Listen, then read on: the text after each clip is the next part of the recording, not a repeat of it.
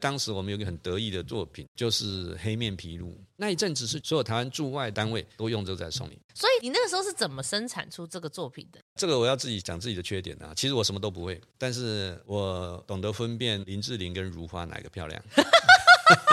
有眼光，你要有这个能力去要求帮你做的人说我要什么东西。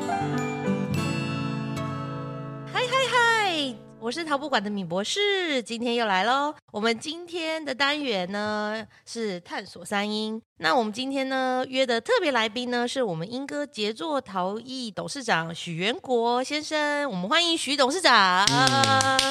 米博士好，各位听众朋友们，大家好。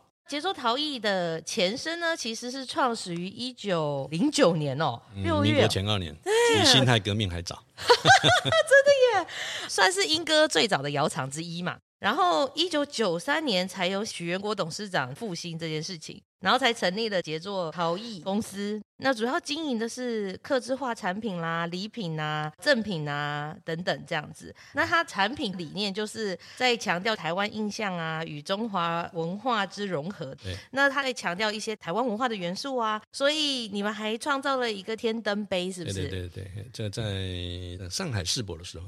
哦，OK，也是台湾馆吗？对，台湾馆就是天灯的造型啊，对对对，那个有印象。然后更将 AR 互动技术带入了陶艺作品。二零零四年也荣获了文化部评鉴为台湾工艺之殿，全国才六家而已。然后是莺歌在地产业转型的典范之一。嗯、不敢当，不敢当。哈哈哈，每个都跟我们说不敢当。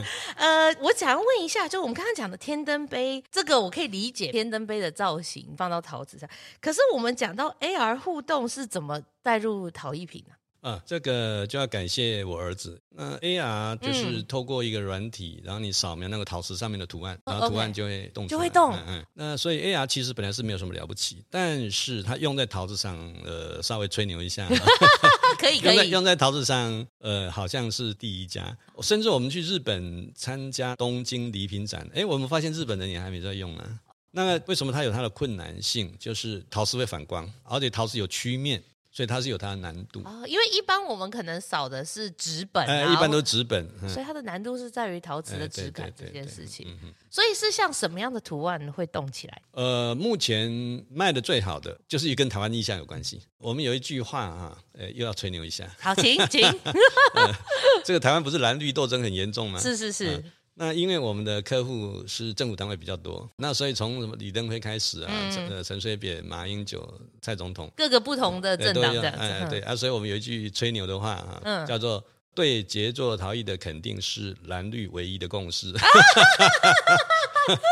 因为有一个产品哈，用那个那个软体扫描的时候，那个阿里山火车会跑出来。那马英九也很喜欢这个，蔡总统也很喜欢这个，所以有点 蓝绿通吃。理解理 解，因为他就是很能传递当地意象，而且再加上他有这个动态的一个效果，可能总统的高度吧，你知道，对于可以作为国家礼品，就是。但是现在总统也越来越风趣了，哦、其实他们现在送礼的趋势啊，也都是有趣，然后有创意这样，嗯、不像以前呐、啊。以前早期的话就是什么《清明上河图》，对不对啊？什么乾隆什么什么东西啊？现在不不来这套，很很庄严，很 很传统。然后现在比较强调的就是说，要台湾的意象，你要要创意，要强，现在是文创嘛。那这样子的一个技术，其实它融入了台湾的一种科技的印象，嗯、对材质的一种突破。嗯、呀呀呀！我觉得总统都通吃了，就是可以理解。对对对。所以你说这个技术是源自于你儿。儿子的关系，对，idea 他提供的，然后我们跟国立台北大学电机所合作，合作，嗯，然后这套软体呢有申请专利，OK，所以大家别乱抄哈。其实你在市面上买的软体，扫描我们那火车，那火车会出轨，真的假的？会嘟嘟嘟嘟这样子，哎，好有趣哦。这样子的话，我就会比较好奇，像你们杰作那么早就成立了。可以跟我们聊一下这个发展跟转变吗？还有他跟英哥的关系？你就问这问题，好像就是马上给我贴标签，我是老头子了哈。哦，没有，你们是老字号，这个是家族企业的传承。对对对，这不可讳言的。我从小就是在窑厂长大的嘛，所以我印象中对英哥陶瓷的印象哈，用一个故事来讲哈。我们那个年代，嗯，可能现在年轻人无法理解。哎，那时候连初中要考，哎，哦，真的假的？呃，我是小学毕业只有两年才有九年国教，所以我那时候要考初中，哎，再吹牛一下，现在 我考那个初中叫大同中学，是当时第一名的。现在我们台湾富国神山台积电的董事长刘德英先生就是我同学，同班同学。哦，真的哦。好，我回复正题哈，好好扯太远了。没有，还蛮有趣的。那我小时候在在英歌要补习嘛，要考试很很辛苦。我们的老师啊，每次啊，针对那些不用功的同学，都会骂他一句话。他说：“你如果不好好读书，将来去做陶瓷好了啊，你就可以知道这个陶瓷有多悲惨啊。嗯，就是劳力密集工业，然后脏兮兮的。所以我记得我小时候，我都在工厂里头陪我妈妈，那边上班嘛，我在那边写功课。对我们来讲是好玩呐，但是对大人来讲，可能是一件很糟糕的事情。夏天会有西北雨，对不对？哎。那时候啊，那个那个胚啊，都要在广场上去晒晒干。那你西北雨来的话时候，大家就要赶快去把它搬进来，免得破坏掉嘛。因为那个胚是土胚嘛，碰到水的话可能会溶解，就就就报销掉嘛。对对对。那我虽然是小朋友，还还是要参加这个救火的工作。哦。还是要。就是人家家下雨，是妈妈赶去把衣服收进来，然后你你们是糟糕，我们的产品，我们的工作不能被雨淋，不然就小朋友也要出去帮忙当时。然后。那时候大家生活都很辛苦嘛，呃，那时候的英歌的陶瓷，现在是用瓦斯很干净，以前是用木材跟煤炭，所以考大家英歌的台语怎么念？莺莺莺歌，哎，莺歌啊，那谐音，莺对什么意思？莺就是阴天的阴吗？呃，就是烟呐，哦，烟哦，就是说你如果是晴天的话，对，那每一个工厂都在烧嘛，所以就是整个都是烟，所以阴呢到处都是烟啊，好天一点阴呢，哎，是是是，好，那请问你下雨了怎么办？下雨就满地泥泞啊！闽南语叫怎么讲？沟沟啊，沟沟哦，啊，所以叫好天的阴，落好的沟，就是阴沟，就很贴切的形容当时的困境。他真的是把那个环境的那个状态都勾勒出来。对，还有当时啊，还有一件也是小孩子的观点很好玩的事情，嗯、就是要捡那个烧剩的木材啊。那时候那个古代，古代哈，古代 你自己讲的哦。古代是用那个灶。那我最高兴的一件事情，可能大人很辛苦，对不对？那我小孩子很高兴，为什么？因为第一点，他们载那个柴回家的时候，我是坐在上面的，对我来讲是好玩的事情。大人来讲是很辛苦。对啊。好，最好玩在后面，我妈妈都会带我去河边洗澡。哎呀，小朋友本来是爸爸妈妈一直交代说，你不能跑去河边玩，那一天是可以公然合法。在河边洗澡，在我小孩子眼光中是快乐童年。啊，我懂你的意思，就是同一个家族，但是不同视野，然后不同命运的感觉。对对对对，角色不同。哎，那你们那个时候早期做的是什么？第一代哈，祖父那一代就一九零九年那一代是做那个瓦瓦片，嗯嗯，瓦片，当时的名称叫做顺发制瓦工厂。我们现在讲工厂，对不对？对。日本人不用这个厂字，他用场地的场，场地的场，土土字旁那个厂。哦、嗯嗯、OK。早期就是做那个砖，做做那个粗瓦。那时候我还没有看到，我看到的时候就是开始做那个陶了，水缸啊，嗯，还有那个下水道的管，陶管。OK，比较是生活或工业用的这样。是，对，算是相当粗糙了。那后来到你手中嘞？因为这个时代转变。其其实哈，我们中间有断掉。我父亲呢比较早去世，所以我们中间有一段时间呢。是把那个工厂租给别人，但是一直没有抛弃它。到现在，我们那个工厂的烟囱啊，是被新北市政府列入市定历史建筑。哇、嗯！所以说我们算是老字号，值得值得奖励。真的 真的，因为那个烟囱都拆光了，我们是呃有使命感的。真的，我把烟囱留下，把它留下来。后来我为什么会接手这个？就是因为我刚提到我们那个时代是联考要考，不像我们现在，你可以知道说你自己的喜欢什么东西，对不对？我们那个兴趣、欸、你从小的立志要做什么？立志革命啊，立志干嘛是。我们那个时代啊，是听父母亲的话嘛，希望你做什么就做什么。那时候叫大学联考，嗯，他的分数是照分数去填的。那个时候什么职业最好，你知道吗？尤其是台湾人，做医生雄厚嘛。爸爸妈妈就希望你当医生嘛。问题是你讲有那种能力要不？对呀，这个每个人都有。所以那时候的这一代的年轻的，不是我们这代年轻人，我们这一代人当时年轻的时候是很 没有自主权的。嗯，什么事都靠父母亲决定啊。对啊，那所以说，我如果从头来一次的话，我会去读中文系、历史系、英文系、语文哦。对对，因为文化这样。我因为小时候就听爸爸妈妈的话，你根本就不知道你自己的兴趣跟性向在哪里。那你现在到一个年纪之后，是才知道说，哦，我原来对文史哲领悟力非常强。比如说一本有关哲学的书，你给我，我大概哈可以看一看那个序言，嗯，然后章节翻一翻，我三十分钟之后，我就可以上台报告，让老师觉得说你很用功，只花三十分钟而已。这个意思有点像是说，你觉得你通的很快吗？就是在理论上的，在哲学性的思考性的。但是你如果给我上微积分，我大学微积分才被当过。哎、欸，微积分不容易耶。就你只要上到数学，我就睡着。所以你这样很明确知道自己的属性在哪对，然后我就开始发现说，这个陶瓷做的这么漂亮。在我的眼光中来看，它是文化产品诶啊，怎么被我那个小学老师讲那么一文不值啊？所以我当时就立志，我觉得说，哎，这不对啊！所以我们当时发明一个活动，叫“莺歌陶艺之旅”，就把那个很脏兮兮的工厂啊整理一下，有一个空间，然后摆个十几台拉坯机，然后我们就去招生，叫“莺歌陶艺之旅”。我不敢讲发明的，就是我们去提倡。我记得当时我们是透过那个救国团去推广。那个年代啊，台湾只有三个报纸。中实第一名，第二名联合，第三名自由。那时候没有手机，没有什么嘛。报纸一登出来的时候，那个负责接电话那个小姐接到哭啊，因为她她一放下去就凉，一放下去就凉，然后一接就被人家骂说：“我打了半个小时你才接。”啊。那我就觉得说它是一个文化性的东西，不只是说你想象那脏兮兮。所以那个时候是还没有这个风向，然后你就想说我可以这样做，结果没想到意外的很受大家欢迎。对对对，而且那时候做陶瓷没有地位嘛，你看画一定会有作者，对不对？落款那是哪有什么陶艺家？那时候就工人嘛，对不对？工匠，嗯、工匠嘛，嗯、哪里有什么落款啊？对不对？那我就要求他们说，哎，你这做这么好。我帮你推广嘛，所以这个大概是几零年代的时候，八零八零民国八十年代，哦，民国八十，嗯，那就是我说我帮你推广嘛，那我看你这个作品之后，我还帮你取名字，我就把你从一个工匠甚至是工人而已，把它提升为一个。作家、陶艺家，所以慢慢有这样的一个意识。可是你那个时候对于这个转型，纯粹只是觉得它是一个文化成分，可以再去强调它，嗯、然后去做这件事情，然后意外得到就是很大的回响。对对对，反应相当好。那后来英歌其他家有跟进吗？有啊，后来才有所谓的陶艺家出现了，而且才开始有英歌陶瓷嘉年华会啊，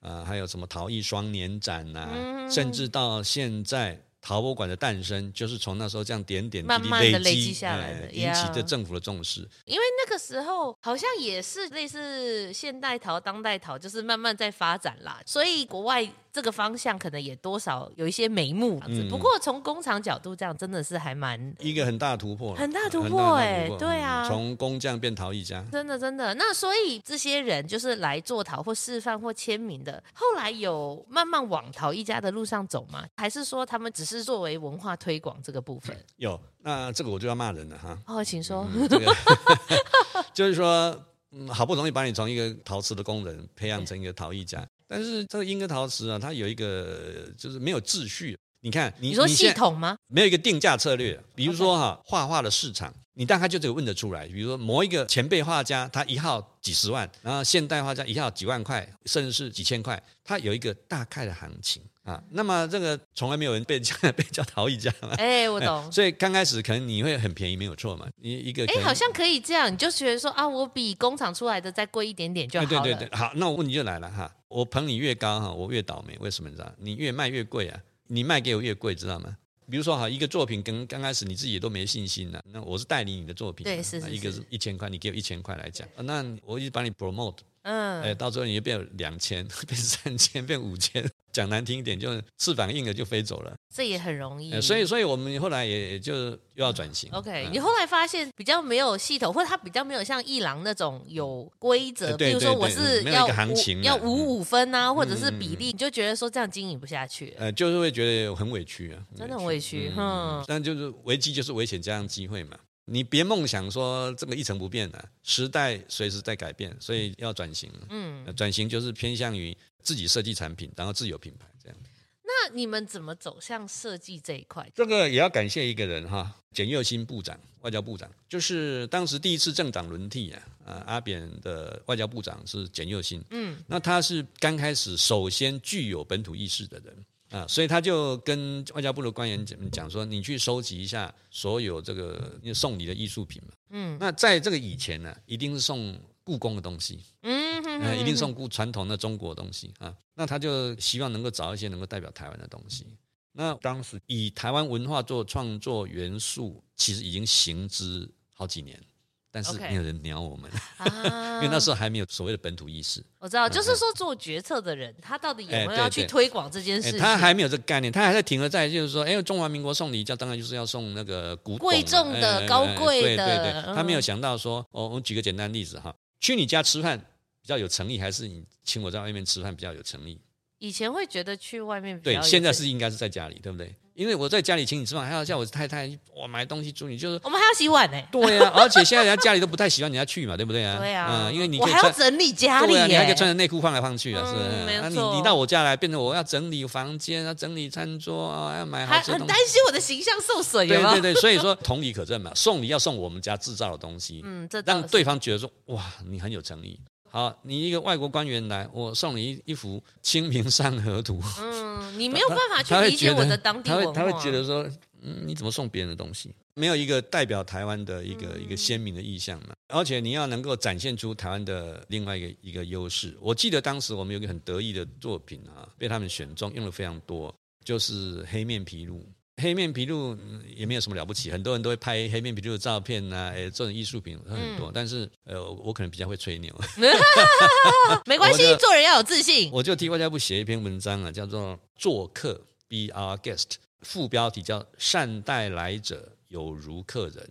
那我就形容说，黑面琵鹭生长在西伯利亚一带，嗯、每年十一月的时候飞过千山万水到台湾来定居。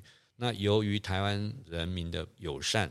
让他们能够在这边繁衍生长，这是濒临绝种生物富裕成功的典范。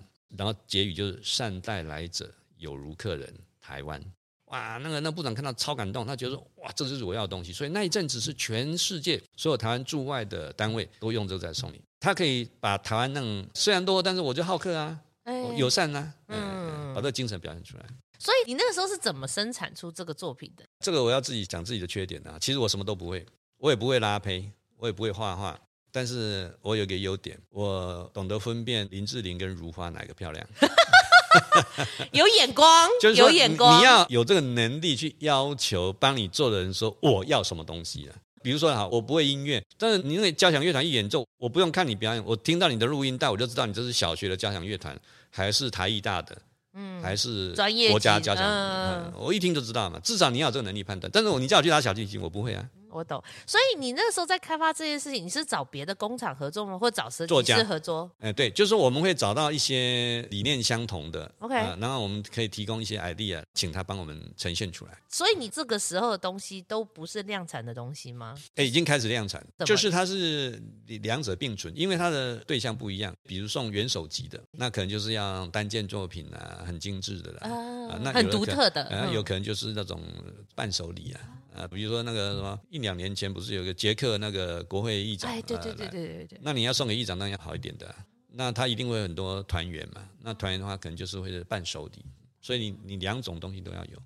OK，所以你们的取向都是以政府部门为主吗？我们的知名度哈，在政府采购市场里头算是蛮不错，不像老街那边到处都有设店，所以我们在一。般的消费市场上，我们是比较弱，没有那么普及这样子，非常弱，不是非常弱。但是我们在政府采购市场上，哦、呃，享有一定的风评。对，因为你们有含台湾的精神性在里面，对对对对，然后送礼有高单价位的，嗯、也有比较普遍，我可以一般受理。对，当时也碰到一个很有趣的挑战了哈，嗯、因为首先采用是陈水扁总统，嗯，民进党政府，那后来不是又改朝换代了嘛？对啊，马英九总统。就有人警告我，他说：“你完蛋，完蛋了！你这个以前这个产品都是卖给民进党政府啊，现在那马英九应该不会用你的东西。Oh. 那其实后来我们还是很成功，就是说我们很成功的说服所有政党。我就跟他讲说，所谓本土意识是人类感情的自然表现。比如说啊，嗯、我请问那个米博士，你家住哪里？”新店，新店好。那你新店，你一定知道你们家附近哪里有 Seven Eleven，对不对？嗯。哪里有全家？哪一家牛肉面好吃，对不对？这就是本土化。你住了那么多年，总不能说我问你说，哎，你们家附近有哪一家那个便当比较好吃？你说不知道。讲不出来。啊，但是我知道哈，那个苗栗有哪一家好吃？对。这个就是本土化。我为什么以前开始要提倡这个本土文化？就是有一次很震撼的，我儿子啊，月考前在读书，我看到他读什么地理，他那天要考什么，你知道吗？热河、虽远、察哈尔。我想说，哇，这个离我家这么远，这个我 一辈子，啊，我们以前国中都在，哎，我这个我一辈子也不会去过，哦，那我儿子也不可能去过啊。我就跟他们讲说，其实本土文化是人类自然感情的表现，跟统独是没关系的啦。那我就跟国民党的政府讲，我说你自己想想看，假如今天两岸交流，嗯，大陆的官员到台湾来。你送他一个唐三彩像话吗？他会觉得说：“哎，这问到你们家，这是什么？欸、对，哎、这你怎么送我我们家的东西呀、啊？你要送他什么阿里山高山茶？他就哦，没有喝过，大陆没有的。这就我刚刚讲嘛，我请客让我们家的东西请你啊，他们被我说服了。后来不管哪一个政党。我相信，我觉得有信心，本土文化是回不去了，它一定会继续被受重视。我相信，因为它就是像你讲的，人本身具有的一个本能，你在乎的就是你周遭的一个感情的流露嘛。嗯，而且别的人来，他也是想要知道你这边有什么特别的。对呀，对呀。所以这样子做一个交流，或者是做一个独特性的存在是合理的。对对。那所以后来政府看到啊，然后去提倡这些事情，那英哥后来产业开始没落嘞，这是转型的原因吗？那个讲没落比较负面的想法，应该讲转型了哈。其实如果要讲没落的话，全世界陶瓷都在没落中，这是真的。大家都会遇到一样的问题，怎么转型而已。其实日本比我们更早面对这个转型的阵痛期。日本那么多的陶瓷生产地啊，由于环保的要求，然后工资上涨，土地取得不易，跟台湾困扰都一样嘛。对，所以他们比我们更早跑到泰国、越南、中国去设厂。所以在日本现在也是那种大量生产的也难以生存，所以日本的陶瓷工业转型成两个，第一个量产型的就是日本设计，这是第一条路；第二条路就是 studio 工作室化，把本来我是陶瓷工厂的老板，我现在变成我的工作室而已。所以工作室是就是规模比较小，规模比较小，但是我是高单价。然后个人风格非常的明确，有个市场区隔。对，这个就是一个两条的转型路了。所以你要讲没落，从量产的角度它是没落，但是这个也是社会进化的必然现象嘛。这倒是真的呀。Yeah. 所以你们现在转成比较像是产品设计，那你们也会送去大陆制造吗？我们是很爱台湾的了哈，但是有时候没办法，就包括就整个大环境跟产业结构还有政府政策有关系哈。有时候不得已，像举那个世博台湾馆的例子。我们当时去标这个案子，它是数量高达一百万 piece，一百万，一百万个杯子。你看，我我们也是很爱台湾的，真的。到处问说，哎，破解后康也好了，一百万 piece，没有一个人感谢我，没有说 no calling。对呀、啊，不可能。每一个人都讲不可能，所以不是我不爱台湾，是真的没有一家能够承担一百万 piece，而且它的规模本来就不大。那刚好是为了成本的考量了，因为上海在大陆嘛，那我们就在大陆做，那运到上海这样也比较也便宜，嗯、对，这是一个不得已的事实。但是近一两年来又有一个呃转机了，又一个转机，怎么说？因为他们由于经济的成长结果，造成他们对环保啦要求也是日益提高，所以他那边的生产成本现在哈跟台湾自己做的，我们已经把它拉近到差三成。那三成有些客户就会被说服了。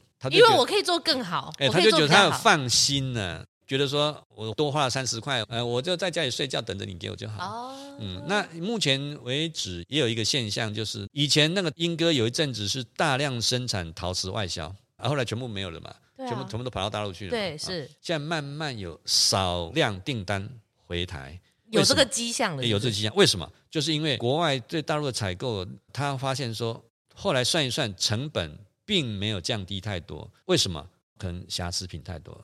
比如美国 Walmart 跟他下单，可能他下四十万 piece，但是问题他四十万 piece 送到美国去之后，他花很多人去检查、去挑、去挑，但有很多不好的东西啊。那他去挑所花的时间，或是万一没有挑到所产生的消费者纠纷，让他受不了。后来他懂得把这个成本算进去之后，他就觉得说，那我宁可多花三十 percent 的成本。至少你一送来，我都放在仓库里头，根本就不用去理它。百分之百的良率，百分之百的良率。当然，这种订单都不会很大。嗯，呃，大的它还是因为要成本考量嘛。那就有需要高度设计性的产品，他们现在愿意让台湾做。第一个，我不会防你啊；第二个，我品质稳定嘛。那他算一算，愿意多付一些给你。所以这个是有点像比较偏高单价位的设计产品。呃，就是说，我们台湾又慢慢可以去接到这些价格比以前更好的订单的。虽然它还不是很多，但是是一个好现象。对，对，因为我觉得这么大量很容易就压垮一个产业，因为你需要那个很大的腹地啊，或者是各种。那如果你走高单价位，而且精致做到别人做不到的这件事情，品质品质，对你反而有一个更好的品牌，然后你也可以有一个更好的空间或制作环境的品质的提升。这样，我们现在主要的客户连日本都有耶。但订单很小就对了，没关系，慢慢来。连连连日本人都还信得过你，那真的是有点有点光荣啊。嗯，嗯不得不吹吹牛一下。呃、对，虽然那虽然那利润很低，虽然那个量不多，慢慢来。以前以前以前外销是用用什么货柜啊？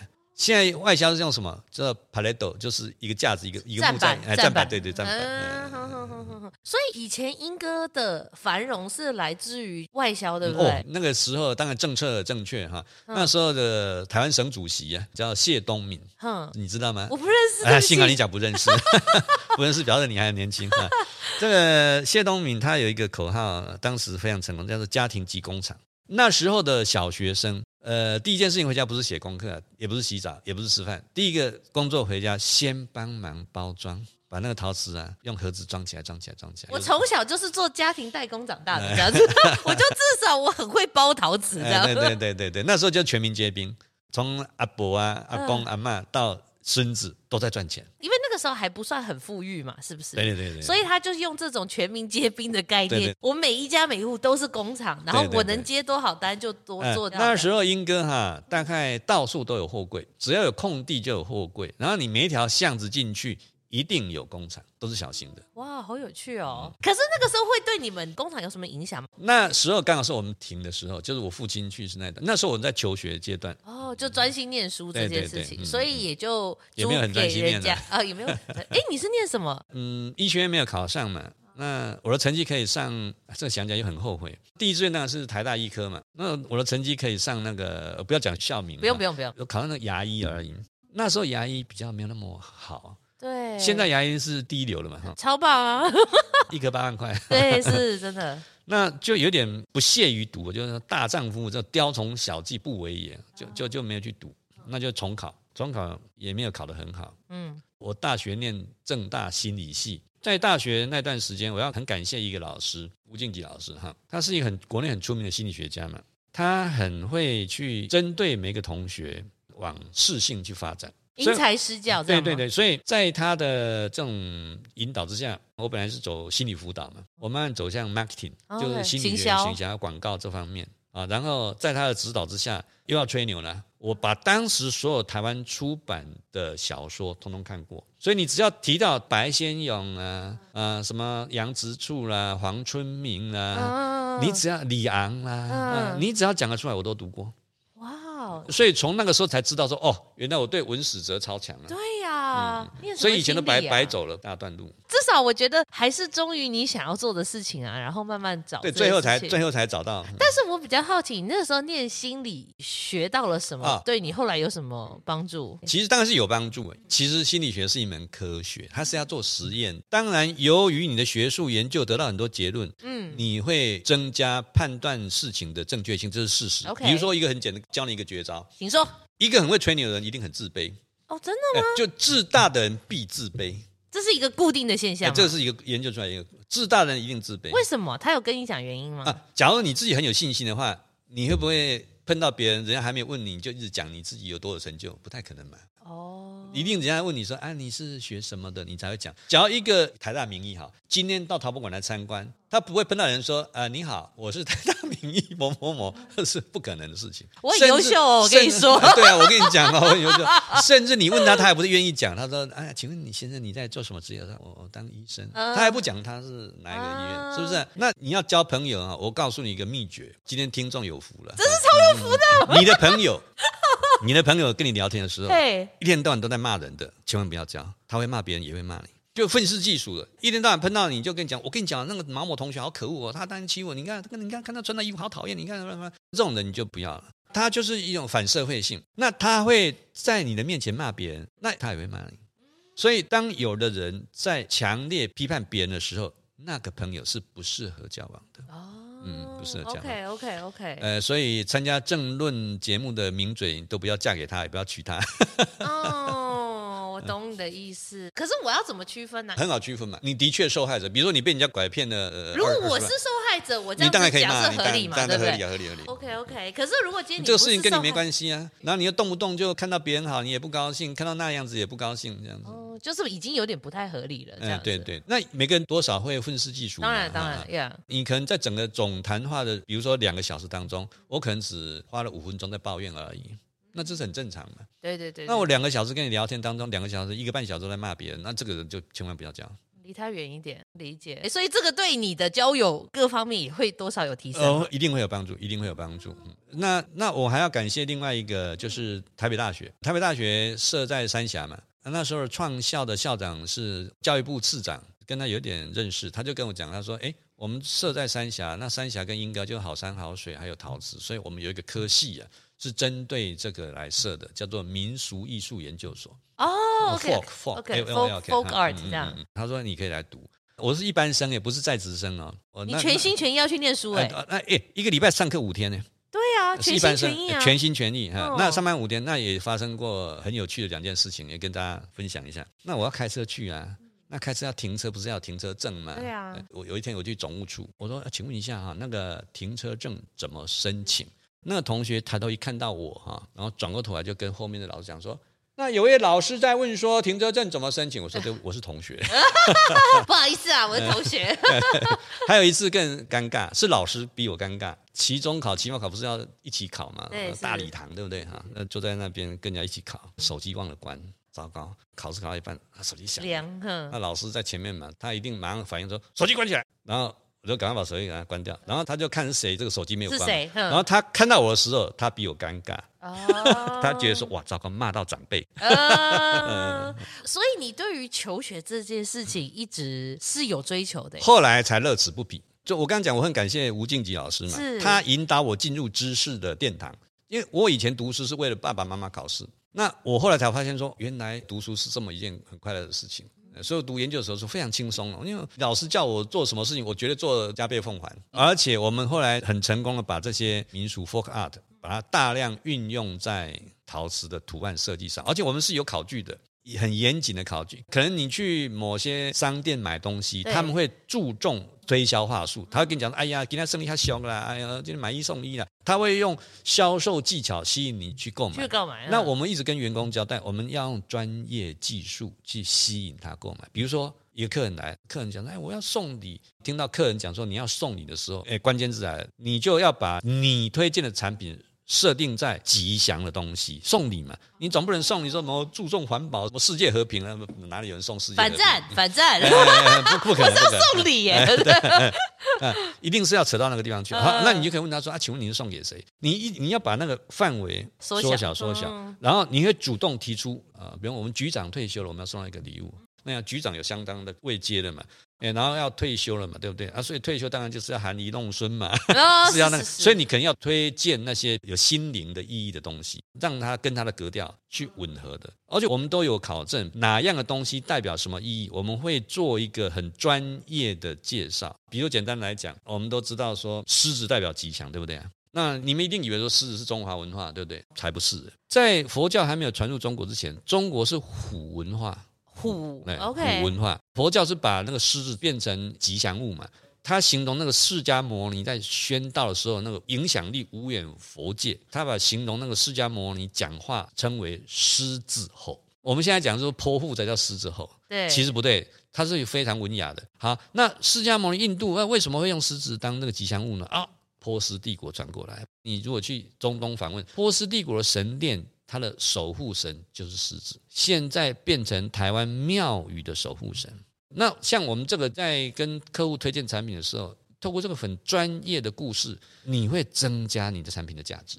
客户会觉得说：“哇，买这个东西买对了。”因为他也可以把这个故事讲给他送，讲给他收的人听，他收的人会觉得说：“哇，你很用心啊！”你哎，我都不知道原来是这样哦，哎。所以说，我们讲文创嘛，哈，一定要文化性。但问题又来了，这文创要成功，要有三个要素。很好记啊，三 C 文化性 culture C 开头，创业性 creative culture and creative industry。嗯，一个事业 industry 还是要靠商业手段嘛，commercial commercial 也是 C 开头，还是三个 C。就是说，你这文创品要成功哈，你一定要从某个文化当中去寻找创作的元素了。嗯，第二个糟糕问题来了，文化一定怂嘛。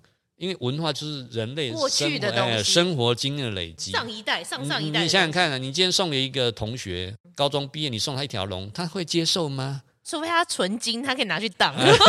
对对对啊啊！你看，所以你过度文化性，没有创意性，那就是大家收了也尴尬、啊。哎、说真的，好，那你说怎么样把这传统东西要赋予它的创意性？那可能在 design 上，那趣味化也是啊。像我们刚刚讲的 AR 也是啊，你龙一照，呃，跳出来，哎，就是就是一个创，所以你就化解那个文化性跟创意性之间的冲突。我们现在台湾的设计学院呢，就是会不小心就会走偏，就有的人会太重视工艺、技术这一块，哎，就会偏文化性，就做的很细，但是他就会没创意。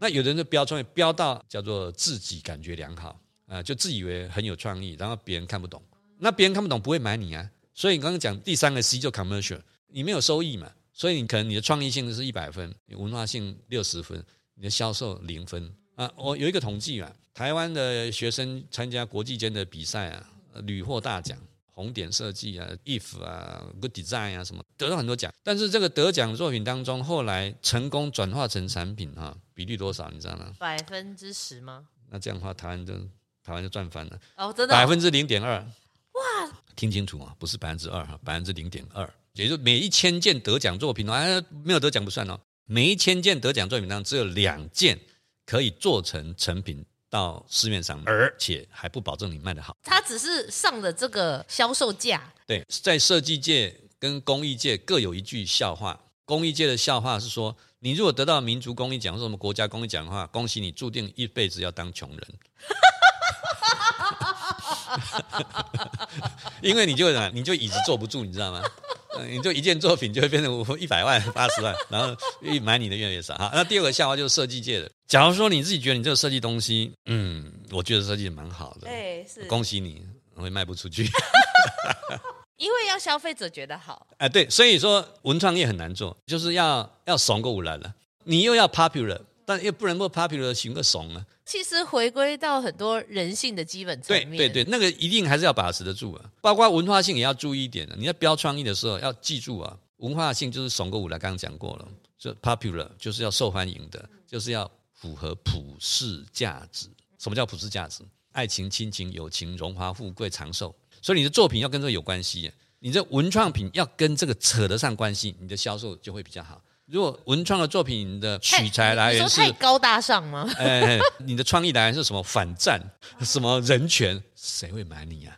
太艺术性表现了，哎，对，你纯粹个人的理念的表现，那个就是，除非你很有名，很有名到一个程度之后，人家就会因为你的名气去买。这是一种精神性的代表，我去消费、去回馈、去想要做一个有意义的事情。可是跟我们讲的大众的消费市场比较没关系。对对对，所以说，如果有年轻人想要走文创这条路的话，对，最好慎重考虑。哦，如果你爸爸很有钱，那当然可以，让你去烧钱。真的，真的，真的。但是毕竟他蛮有成就感的。我们有一句话自己期许，叫“小兵立大功”。上个礼拜我们统计啊，到目前为止啊，台湾驻外的大使馆。有三十八个用过我们的东西，还有到目前为止有二十个国家元首拥有我们的东西。那你这个想到晚上就很兴奋了。嗯，虽然没有多少钱，但你就觉得一个公司能够替台湾有这种贡献。你要知道，你送给总统啊，人家送你东西，你不能带回家。送给总统的东西是属于国家的，你只能摆设而已。你退休之后，他是要缴库的。它就有点像是东西进到我们博物馆，它不是我们馆长的，它是市民的，它是属于文化传承的一个东西。那是公家财，公共财，哎，公共财。所以我们就想到就会很高兴。我想说，哇，将来五万年后啊，好有趣哦。所以，所以我们就想到这点，我们就是觉得说，嗯，蛮欣慰的。真的哦。嗯，就哎，像有一次我们也是很高兴，就有一个驻丹麦办事处的大使，他送给人家一个小花瓶，是我们我们做的，然后他送给欧盟的理事长，那那欧盟长很有礼貌。他在家家插花之后，他把它拍照传给他，然后他就把它传给我啊！你看，你就觉得好光荣哦。欧盟多大啊？对呀，对不对？你就觉得说哇，小兵立大功了。我们这么小人物，竟然可以推广台湾文化上扮演一个小兵啊，去立一个大功，这个就是做这个行业的唯一的成就感。成就，嗯。但是就像你讲的，他辛苦的点是说，可能你推着这个东西，要怎么让大多数的人都接受？因为你看，你做到的是可能是国家级的格局。嗯、对，那就像你说刚刚讲的，市场上这方面的文创性，它其实是蛮辛苦的。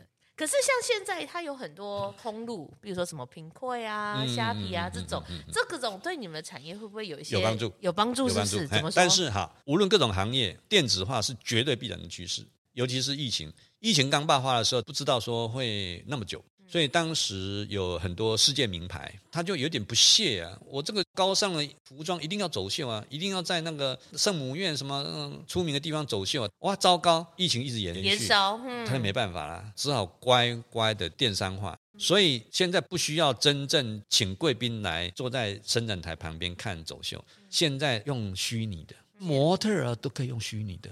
结果后来他们发现说，哎，这样做之后，竟然对销售没有减少。所以他们才相信说，哇，这个真的是不走不行。好，那陶瓷也不走不行啊。但是问题又来了，第一个，到目前为止，台湾所有的文创品牌还没有一个强到，就是说我只要看了名字我就买就对了，不需要去摸一摸看一看这样子。就是你的品牌啊，还不足以去 support 购买行为，意向没有鲜明到，没有去强到去支持你说，我只要看了照片就就就可以单单。尤其陶瓷，手上拿着那感觉就不一样的。那你这种照片拍出来，你根本就没有办法去判断它的品质。嗯，所以电商目前为止对于品牌的推广以及对于接单有很大的帮助。因为我们公司不是到处设点嘛，但是我们有很奇特的地方，就是说我们礼拜六、礼拜天是可以放假的。哦，真的？哦？呃，因为我们不在老街嘛，不是观光化。哎，对，但是我们星期一到星期五是忙得不得了。为什么？透过电子嘛，就可能这个采购单位他发现说他要送什么东西，然后他去上网找，他去 search，他去找，找到之后他再跟你联系。所以电商是对目前为止的陶瓷来讲，嗯，是间接帮助。但是慢慢由于疫情的关系，逼得你乖乖下单嘛。因为你还是看不到，因为实在疫情拖太久，所以包括你刚刚讲那个 Pinkoi 那个业绩都已经越来越好了。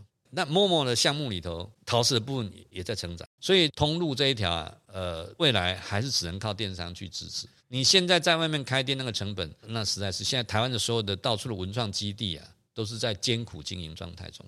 即使在疫情没有，没有之前也是，也为什么你知道？这个曾经我们跟文化部反映过。呃，现在最糟糕就是说，政府花了很多钱去盖一个硬体，比如说一个展示中心、文创基地，然后政府当然没有这个能力去经营它嘛，它一定会 OT 出去，对，给财团去包。那为了怕图利财团，所以他把价格会定到某一个水准，那财团一定会把那个价格转借到进驻的厂商啊，那叫台湾话叫价股不三两赔，层层剥削。第一个变成我这个进驻的作家，我所付的租金当中一部分是政府拿去的，一部分一部分是财团的，财团拿走。所以我就跟那个讲说，你这个政策是错误的。其实政府要推广这文创哈，最好的办法就成立 NGO，就是说你你这个文创基地盖好之后，然后你再成立一个非营利组织，然后这非营利组织当中成员有政府单位的，有厂商啊，还有学者各种人才，那变成一只牛扒一条皮而已的。你只要进驻厂商，只要付出维持这个场馆运作所需要成本而已。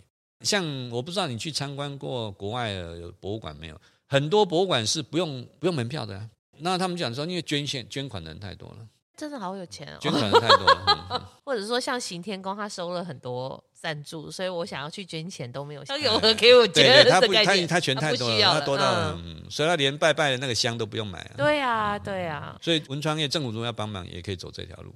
对，就是怎么样去减低中间介入的状态，而且是真的可以帮助这个创作者。那你觉得像嗯，像现在不是都很流行那种市集吗？嗯，你觉得这个对文创的这个发展，这个问题讲得很好，这个是一个重点哈。市集是一个 good idea，嗯，因为我为了做这个行业，我日本、中国啊、呃、韩国很多出名的陶瓷生产地我都去参观过了。那我我同时也是陶博馆的顾问嘛，我我曾经跟他们建议过，就是说根据所有的学术研究哈，他们说你去参观什么艺文活动啊，什么活动也好，他的动机啊。真正是为了专业理由而去的只有百分之三十，也就是说，今天一百个人来参观英歌陶瓷博物馆，只有三十个是真正来看陶瓷，嗯，七十个人是干什么？带女朋友来嘛，观光，然后带孩子来嘛，哎，我要给孩子教育一下，让他体会到这个陶瓷之美，或者说我想拍个照，或者说我想约个同学会嘛，哎呀，哎，听说陶博馆后面有一个厕所很漂亮啊，要不要去打卡？那就百分之七十是看。热闹，那所以说，包括陶博馆的经营也要有什么？你要很精彩的策展，这就看门道。那你要有额外的活动，让人家来看热闹。那么热闹看久了就变成看门道。你要先吸引人家来。OK，right。好，那么看热闹的市集就是一个概念。那市集第一个要做好，一定要大。还有一点很重要，很重要，这个单一活动定时定点就变 festival。你这个活动久了以后就变节庆了。像我们陶博馆经营的非常成功了，我们每一年有一个叫做什么烟翠梅爆满了，那就什么？因为因为它办久了嘛，本来是单一活动，那每一年都办就变成节庆了。你那个市集如果能够成为一个呃定时定点，让人家以后听到说每一年的暑假一定要去莺歌扫什么扫便宜又好看的碗盘，那你就成功了。好，那目前为什么没有做到这个地步呢？第一个场地没有。那第二个，因为有老街的关系，那又要提到老街的话，就我们要参考日本的例子。你去日本陶瓷的生产地，他们一定也有什么老街，也是每一家都炫耀说它多久啊？对对对，老字号什么的。对对，好，那但是你发现它跟英格老街有一个很不一样的地方，三个不一样。第一个，它只卖当地产品。日本的陶瓷老街，我这一家只卖我做的东西，你那一家只卖你做的东西，所以那个每一家产品差异性太大了，所以它会不断的吸引人家来看。那我们可能是偷偷看你，哎呦，你卖那个杯子有赚钱，我我下个月也就进一些。所以你在那一家也看到那个杯子，在这也看到杯子。品牌区分没有很对对，他只卖自己的产品。嗯、第二点，他只卖陶瓷。那我们什么都有，就是说，英哥本来是陶瓷的生产地嘛，转型成陶瓷集散地，现在更转型为什么艺品集散地，不只是陶瓷而已。陶瓷可能是八成这样子而已。嗯、对，那然后还有第三个，刚刚讲到那个日本那个特点，第三个。绝对不打折，价格策略非常稳定。哦，啊，这个问题我请教过他们，这个台湾要改不容易。日本民族习性，他们说日本人有荣誉感，他们说这个工会啊，人家发现你打折或者你偷鸡摸狗的事情，人家全部人就排挤你，你在这个社会是无法生存的。那我们台湾可能是发现你偷鸡摸狗，我就学你，嗯、你偷鸡三分，我偷鸡五分。就是比较难界定，但是我觉得这可能跟人口有关吧。就是说，像他们的市场或什么的，就会比我们大很多。所以我们的经营上来讲，如果我有这么大的客源，可能比较有本钱去不打折。我猜啦。对，没有错，人口有差，但你要知道哦，日本比台湾面积大多少？我们在台湾四百公里太方便了，你从高雄到台北一个半小时。对，是。呃，以韩国比较好，韩国人口是我们两倍，虽然我们人口比较少。但是我们的交通便捷度比它大，人口是当然是越多越好，没有错了。但是最关键还是在于我刚刚讲那个，你没有去建立它的特色。嗯，经营面来说，它都有它有待要改进的嗯嗯地方。那你认为英哥他未来的发展或者是转型的方向会是？我想哈，有所谓的机会点跟问题点。嗯，机会点就是说。哇，这个不得了啊！莺歌真的不得了。你如果还没有买房子，买了没？还没，还没，赶快来买，保证涨价。为什么？莺歌哈，将来那个捷运站落成之后，捷运站第一站哈，莺歌站以它为中心，往右手边就是莺歌陶瓷老街，是。往右前方是谁？陶博物馆啊，是。正对面是什么？新北市立美术馆。哦，对，还在建立中的。左边现在正在盖两栋大楼，一栋叫做普洱茶博物馆，然后另外一栋叫黄正南。陶壶博物馆，然后我们自己要盖一栋杰作陶艺园区，然后过去还有台花窑那些比较出名的窑，所以说你看看将来啊，将来这莺歌这个扇形区域啊，这个可以吹牛了啊，真的啊，全世界博物馆密度最高的地方，现在快变文化城市了。所以说这个这个不得了啊，这个如果全部的硬体都完工之后，距离机场三十五分钟车程了，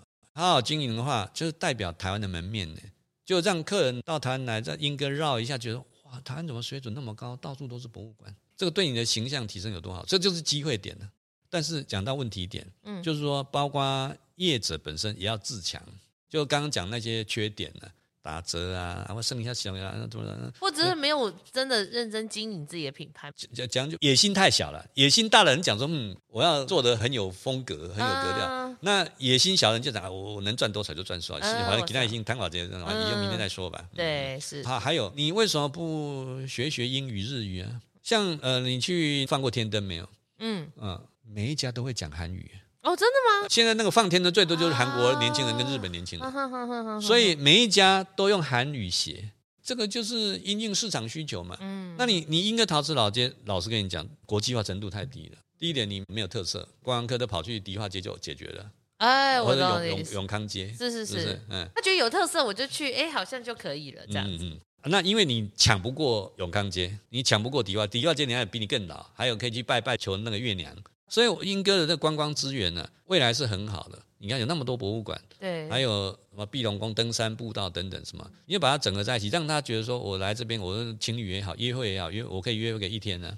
那现在目前来讲呢，车停在老街，可能逛一逛，呃，一个小时就回去了。停越久就有越有商机了。就是怎么让旅客滞留的时间拉长，这件事变很重要。对，那你需要有特色，要有特点。大家都知道嘛，全台湾的老街没有一个有特色。在莺歌也卖茶叶蛋，在三峡也卖茶叶蛋，会同质化，都都是都是茶叶蛋。我们下次用一个土做的茶叶蛋，好不好？可能效果会好一些，至少会有一些新的点，或者是符合当地的。有有啊有啊，像以前唐博馆曾经卖过那个陶瓷冰棒。哦，对对对对对，那个木棒变变陶瓷的那个，对，就是要用点心啦，可能它就会比较好。但是文创业有一个弱势的地方，就是说创意嘛，对你来讲，你第一次看到惊喜，那就是创意嘛。嗯，那你惊喜十次，你会创意吗？不会，不会嘛？文创品的商品生命周期比一般商品要低，这是它悲哀的地方。哦，是哎。比如说，我跟我刚跟你讲炫耀我们公司的 AR，对不对？对。一造火车跑，那你跑三次，你还会再跑吗？哎，他就跑了，就这样结束。你说你玩三次之后，你还会每天在还在这？呃，所以他辛苦的点是，他会一直求新求变。对，他就是他的生命周期会很短。那怎么样去延长？文化性越强，就延长越久。假如说你这个产品又有创意。但是又有吉祥意义，那它可能就会存活久一点，存活就会跑得比较勤快一点，这样子。OK，那最后一个问题，我们刚刚讲到英哥很多愿景，我们就以现在来说，假如说你的亲朋好友，你要把他介绍来英哥来观光，嗯、你最推他们要去哪里？我我想哈、啊，三莺应该是一体的。嗯，所以三英应该是要集体行销。第一天就是去三峡祖师庙拜拜，然后去逛逛老街，然后晚上去住那个那个大板根，隔天睡个懒觉，睡得很晚，呃，享受一下分多金，呃，然后再到英哥来。那么多博物馆就可以逛了三个小时了，哦嗯、这样两天的行程。OK，所以你比较推的是这种文化历史啊的一个行程，嗯、大家两天一夜可能就会逛的比较舒服一点，而且蛮、就是、已经蛮丰富的啊，蛮丰富的、啊，真的，因为一天可能还吸不到大阪根的芬多精，对，比较辛苦一点，对，吸到英哥的烟囱，对，就是两个不太一样。那如果能够整合成功，予以精致化，这个就是台湾走向国际的一个契机的。还有还有一个刚。没有讲到，还有莺歌有两家庙很出名，起点就在洪德宫，叫孙膑庙，嗯，终点就是叫做碧龙宫。这一条路线呢是登热门登山路线，又经过莺歌石，哦，那又也是一个文史资料，哦，那这本身就是一个很好行走的一个山路。所以你建议就吸引不同的形态的旅游方式，尤其喜欢健身型的，也是，所以它变成莺歌就拥有很多的观光资源，对，用登山的啦。现在比较缺美食 啊，加油加油！嗯，对，所以在你眼中，英哥是很有潜能，是有很有潜能，然后需要慢慢发展，再精致化，对对，然后再推广行销。好。那我们今天就非常感谢我们徐董事长来跟、嗯、来我们陶博馆，今天跟我们分享。有空可以到我们陶博馆来哈，也可以去买买你们家杯子啊。呃，这个置入性行销不予置评。我让你置入没有关系。对，我们要帮助英哥在地产业啊，各种发展，对，让大家更了解英哥啊、三峡我们目前在发生的事情，然后未来可能发展的一些项目这样子。所以我们这一次谢谢我们的许先生，感谢。希望有机会再见。好，那我们这一集的探索三一呢，就到这边为止喽，拜拜。好，OK。